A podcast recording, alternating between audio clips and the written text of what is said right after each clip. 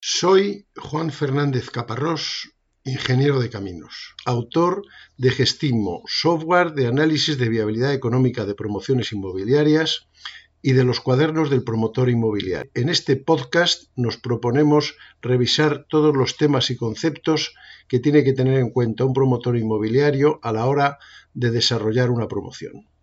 Comenzamos. ¿Qué debemos tener en cuenta si queremos comprar un edificio para rehabilitarlo y posteriormente venderlo o alquilarlo? Además de todo lo que hemos estado viendo en anteriores publicaciones con respecto a los tipos de contrato, a los estudios técnicos que haya que hacer, a las revisiones en el registro, etcétera, etcétera. Un edificio que se compra para rehabilitar tiene em, unas ciertas peculiaridades que tenemos que tener en cuenta, sobre todo antes de, iniciar el proceso de compra. Lo primero que tendremos que tener claro es si en ese edificio el propietario es único o hay múltiples propietarios, cada uno de su vivienda. Eh, no me refiero al caso de que haya una única propiedad, que sea una sociedad o, varios propietarios en proindiviso, sino que el, el primero o segundas tenga un dueño y el quinto B tenga otro. Porque en ese caso la negociación es mm, mucho más compleja. También tenemos que hacer una comprobación jurídica y registral adicional a la que haríamos a la compra de un solar para confirmar si ese edificio está desocupado totalmente, o sea, completamente vacío y no tiene nada, o está ocupado total o parcialmente, y si está ocupado por propietarios o por inquilinos, y en ese caso tendríamos que buscar en el registro quién es el propietario de la vivienda, o si tenemos ocupas. Y eh, cuando se haga la negociación de la compra del edificio, pues habrá que dejar muy claro quién negocia eh, esa desocupación, eh, cuál es su coste y cuál es su plazo, y también en el caso de los inquilinos, pues hay que conocer eh, los contratos de, alquiler para ver cuándo vencen y, en fin, sobre todo, quién se encarga de negociar con ellos eh, el desalojo. También eh, estamos comprando un edificio que en principio no tenemos intención de demoler, porque si fuera ese el caso no sería una rehabilitación. Entonces tenemos que comprobar primero su antigüedad y su estado de conservación. Con lo cual Mm, vamos a necesitar previamente a, la, compra, pues tener un informe de evaluación e inspección técnica de edificios e incluso ir un poco más allá, eh, realizar algunos ensayos estructurales o recogida de datos que lógicamente el propietario en este momento eh, nos tendría que autorizar para comprobar cuál es su situación.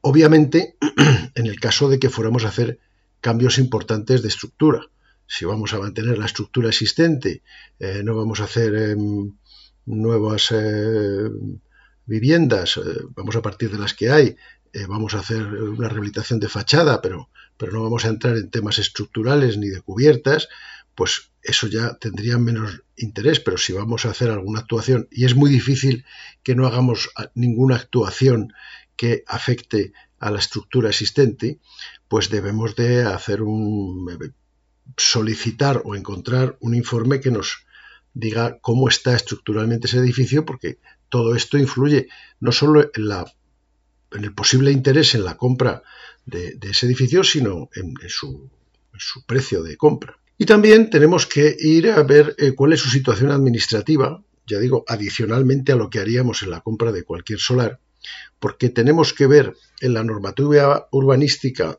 de la zona donde está este edificio si hay algún tipo de condicionante de alturas, de lo que sea. Y sobre todo si ese edificio tiene algún tipo de protección, si es un bien de interés cultural o cualquier otro tipo, porque eso nos va a limitar, indicar qué cosas se pueden hacer y qué no, y entonces eso también puede influir en nuestra viabilidad o en nuestro interés sobre, sobre el edificio.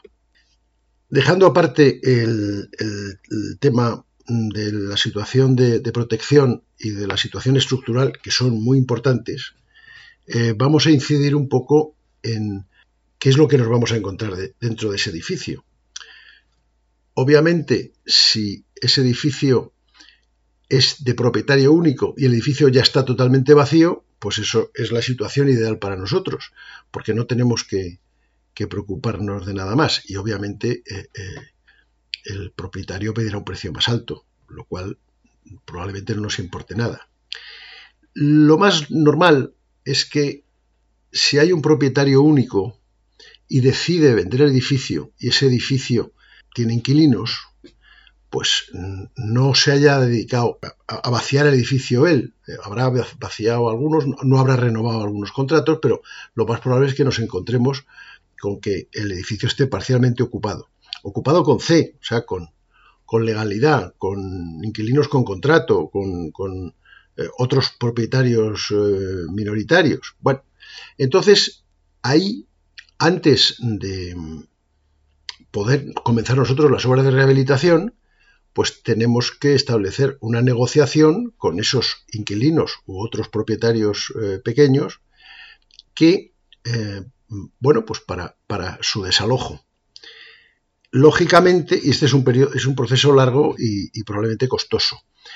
Eh, lógicamente, en el, debemos hacer un contrato de señal o de arras, el que corresponda, en fin, de los tipos que ya hemos visto, pero dejando condiciones eh, resolutorias o suspensivas, el tipo que corresponda, en función de, que esa negociación eh, vaya adelante o no. Nos encontraríamos en dos situaciones distintas.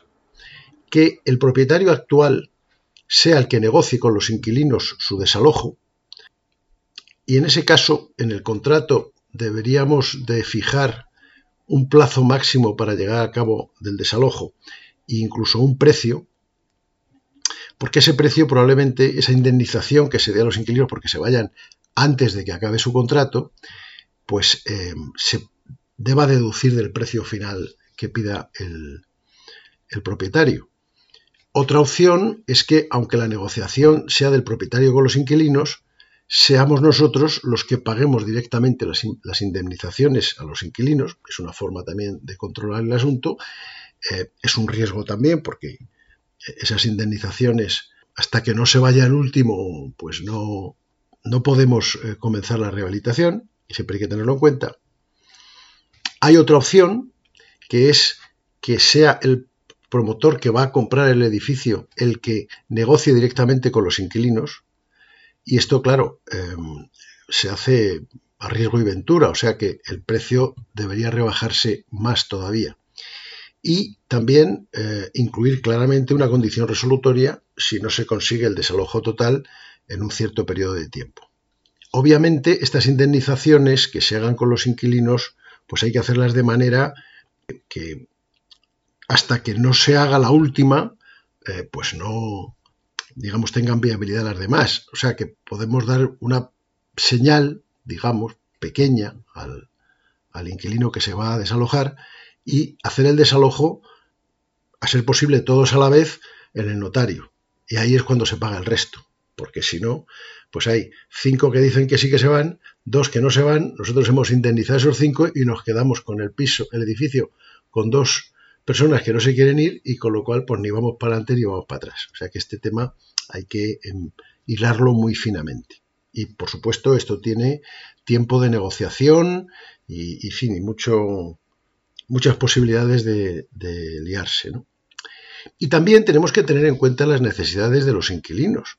El caso ideal sería decir, oiga, pues mire, eh, eh, váyase usted antes de tal fecha y yo le indemnizo con tal cantidad.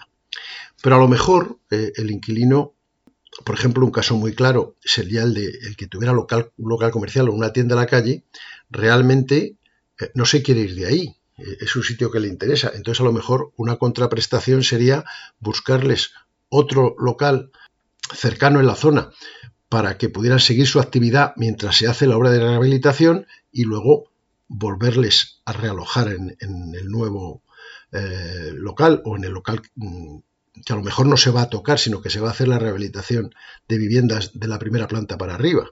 Entonces, bueno, pues por supuesto y además una compensación económica. Incluso algunos inquilinos podría ofrecérseles la posibilidad de tener un derecho futuro de compra o alquiler sobre lo que se rehabilite. Aunque se les desaloje, aunque se vayan, es un criterio más de negociación, pues de decir, cuando hayamos terminado, eh, si vosotros queréis venir aquí a, comprar o alquilar, pues ahora fijamos un precio y, encantados, ¿no? porque lo principal es que la gente, digamos, eh, no ponga muchos problemas a la hora de, desalojar. Obviamente, eh, los ocupantes con C tienen sus derechos si son inquilinos de vivienda, pues están protegidos por la ley de arrendamientos urbanos en cuanto a plazos del alquiler que tengan vigente, prórrogas, etcétera. Incluso tienen derecho de adquisición preferente en caso de venta. Eh, esta adquisición preferente sería para el caso de que se, la actuación de rehabilitación pues no fuera sobre la totalidad del edificio, sino sobre una o dos plantas, porque si se vende todo el edificio, entonces decae este derecho de adquisición preferente porque un, inquilino no puede paralizar toda la venta. Pero todo esto hay que, es que especificarlo en la escritura de compraventa y dejarlo, dejarlo muy claro. Y los inquilinos de los locales, bueno, no están afectos por la ley de arrendamientos urbanos, sino por el Código Civil, pero ellos pueden tener em, alguna matización más, por ejemplo, pueden tener derecho a indemnización por cese de negocio, dado que los vamos a sacar de ahí, y como comentaba antes, pues se puede hacer alguna negociación para realojarles provisionalmente eh, y que luego vuelvan a su ubicación. Puede darse el caso, no es tan extraño, que la rehabilitación que nosotros vamos a hacer, si es en profundidad, pues implique eh, modificar las viviendas eh, de primera planta para arriba, digamos así, pero a lo mejor no mm, tenemos mucha intención de cambiar los locales, porque vamos a modificar las viviendas a por ejemplo, porque sean, mm, estén en el centro de una gran ciudad y sean de 300 metros cuadrados. Y entonces pensemos sacar de cada vivienda previa dos o tres más pequeñas que estén más adecuadas al, mercado. Pero los locales comerciales, pues igual están funcionando bien y lo único que vamos a hacerles es un, lavado de cara o una adecuación de lo que sea, o incluso nada. Entonces, bueno, pues en función de eso, eh, la, negociación el derecho y, la indemnización de los ocupantes de, locales comerciales pues varía. Pero todo esto hay que tenerlo claro antes de comprar el solar. Bueno, en cuanto a los contratos que vayamos a hacer, pues son los, habituales que ya hemos visto, eh, promesa de, venta, eh, arras, que es el más habitual, opción de compra, en fin, con todas sus condiciones que ya hemos visto anteriormente. Y tenemos que tener una, digamos, matización, que es que si el edificio está totalmente desocupado, pues no hay más que complicarse. Pero si hay inmuebles totalmente desocupados, pero que tengan locales, por ejemplo, pues sí que eh, ahí hay que matizar y ver qué, tipo de contrato nos conviene y, si se hacen contratos previos con esos inquilinos de local comercial, eh, de manera que todo vaya, vaya conjuntamente. Eso en cuanto a que el, edificio esté vacío o esté vacío con locales comerciales, pero si está parcialmente ocupado, en el contrato que se haya que hacer con el propietario, habrá que dejar claro en ese contrato y designar quién va a llevar a cabo las negociaciones con los inquilinos para su desalojo. Si son el propietario, si es el promotor, como sea. Y ya digo, puede ser tanto la negociación y la indemnización, puede ser en, en dinero o en especie, en algún caso incluso mm, realojando a los inquilinos existentes en otras viviendas de las que podamos disponer, si estuviéramos haciendo una actuación global en un barrio o, fin, como fuera, pues se les podría ofrecer llevarles a otra vivienda temporalmente y cuando acabáramos devolverles a una de las que se, que se generara.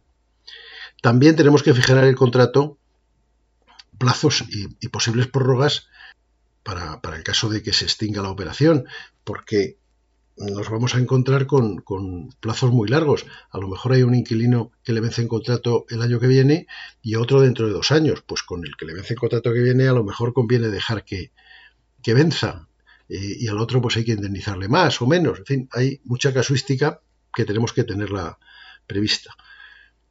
También eh, el pago, la indemnización que se haga finalmente con los propietarios o con los inquilinos, que se debería atender a que hubiera una pequeña señal, pero la mayoría se hiciera con todos a la vez, vamos a decir así, y en el notario, pues que antes de hacer eso se compruebe que efectivamente la vivienda está, que abandonan, que desalojan, está vacía, que se han sacado los enseres, que no hay nada, porque entonces, si no, podría lugar a que se produjera entonces una ocupación con K. Antes de pagar, pues tener, tener todo eso muy claro y, acotado en el tiempo. Y eh, si se diera el caso, que también es probable, de que se llegara a un acuerdo con la inmensa mayoría de los propietarios, pero falte alguno que no se quiera ir, pues entonces em, hay dos posibilidades que, debería, que deben reflejarse en el contrato también, o condición resolutoria de deshacer la operación con las pérdidas correspondientes, o comprar el, edificio y esperar al vencimiento de los contratos. Eh, esto obviamente pues eh, también hay que reflejar que en esos casos pues eh, el precio pues, pues tiene que variar, ¿no? Y sobre todo con las leyes actuales pues es un gran problema porque nos podemos encontrar con años hasta llegar a la desocupación total, porque la desocupación que nosotros pretendemos no es porque tengamos muchas ganas de que los inquilinos no estén, sino porque tenemos que hacer una obra de reforma importante que, va a implicar a todo el edificio. También se puede hacer una reforma o una rehabilitación de un edificio con los inquilinos viviendo dentro, pero la verdad es que eso es de una gran complicación, porque la gente va a estar viviendo y tiene que subir y bajar por las escaleras, pero al mismo tiempo tienen que subir y bajar los materiales y, si estamos haciendo modificaciones estructurales de fachada, en fin, pues, pues aquello puede provocar muchos inconvenientes a los inquilinos que se queden viviendo dentro. O sea que eso también hay que dejarlo muy, muy, muy controlado. Una rehabilitación de un edificio pues consiste principalmente en hacer una serie de cambios pues para lo que corresponda. Esto tiene una implicación fiscal y de hecho en la ley del IVA hay una definición fiscal de que es una obra de rehabilitación. Una obra de rehabilitación, por ejemplo, no es pintar las paredes, desde el punto de vista fiscal. Eh, una obra de rehabilitación, dice la ley del IVA, que el objeto principal de las obras de rehabilitación de edificios es la reconstrucción de los mismos de manera que más del 50% del coste total del proyecto de rehabilitación sea para obras de consolidación. Tampoco es cambiar ventanas. Esa es una condición cualitativa, o sea, tiene que ser una obra de importancia. Y luego, el coste total, también hay una condición cuantitativa. El coste total de las obras a que se refiere al proyecto debe exceder del 50% del precio de adquisición del edificio. Entendiendo por el precio de adquisición del edificio eh, no teniendo en cuenta el valor del suelo. Esto, bueno, uno compra un edificio en 3 millones de euros y ahí va el suelo y, la edificación. Pero puede hacer un, reparto de costes pues, de manera proporcional a lo que haya, por ejemplo, en el recibo del IBI. La cuestión es que tenemos que hacer unas obras, tienen que ser de importancia. ¿Qué ocurre si, no se, si se cumplen esas condiciones, que es una obra que, sea para obras de consolidación en su gran mayoría y que el coste sea superior al 25% del valor de la edificación existente, pues entonces se considera que, sobre todo si estamos hablando de una rehabilitación de viviendas, pues que eso que se va a crear de, eh, de nuevas es una vivienda.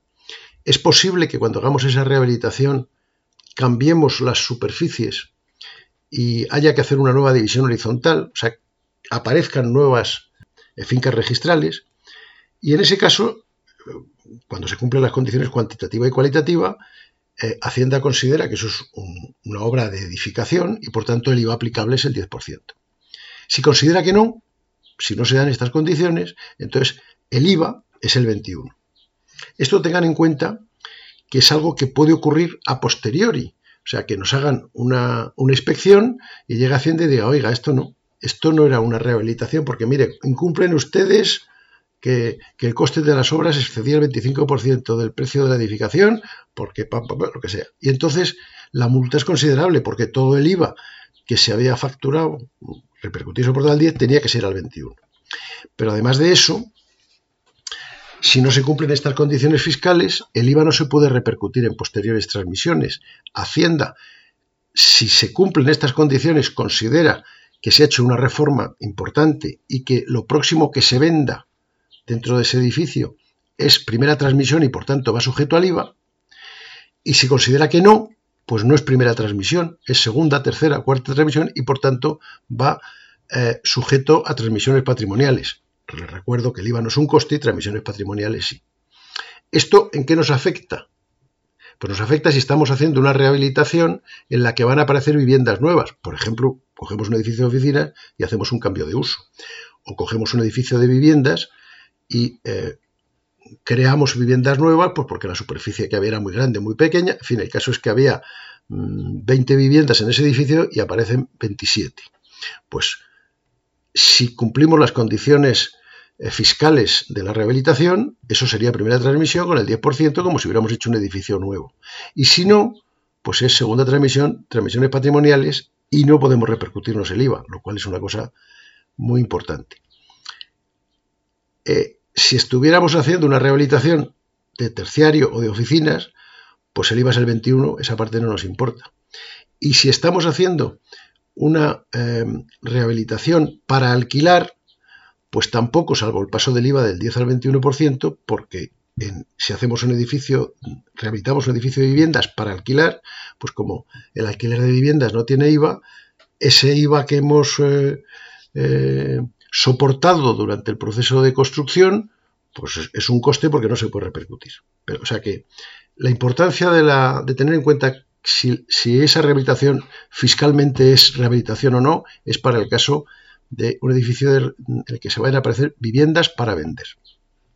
Obviamente la rehabilitación tiene muchísimas más eh, condicionantes, pero a la hora, digamos, de formalizar los contratos de compra hay que tener en cuenta el estado del edificio, hay que tener en cuenta la problemática de los, de los inquilinos y cómo proceder a que dejen liberado el edificio para poder hacer la gran obra de rehabilitación y eh, que esa rehabilitación sea desde el punto de vista fiscal eh, una rehabilitación, valga la redundancia.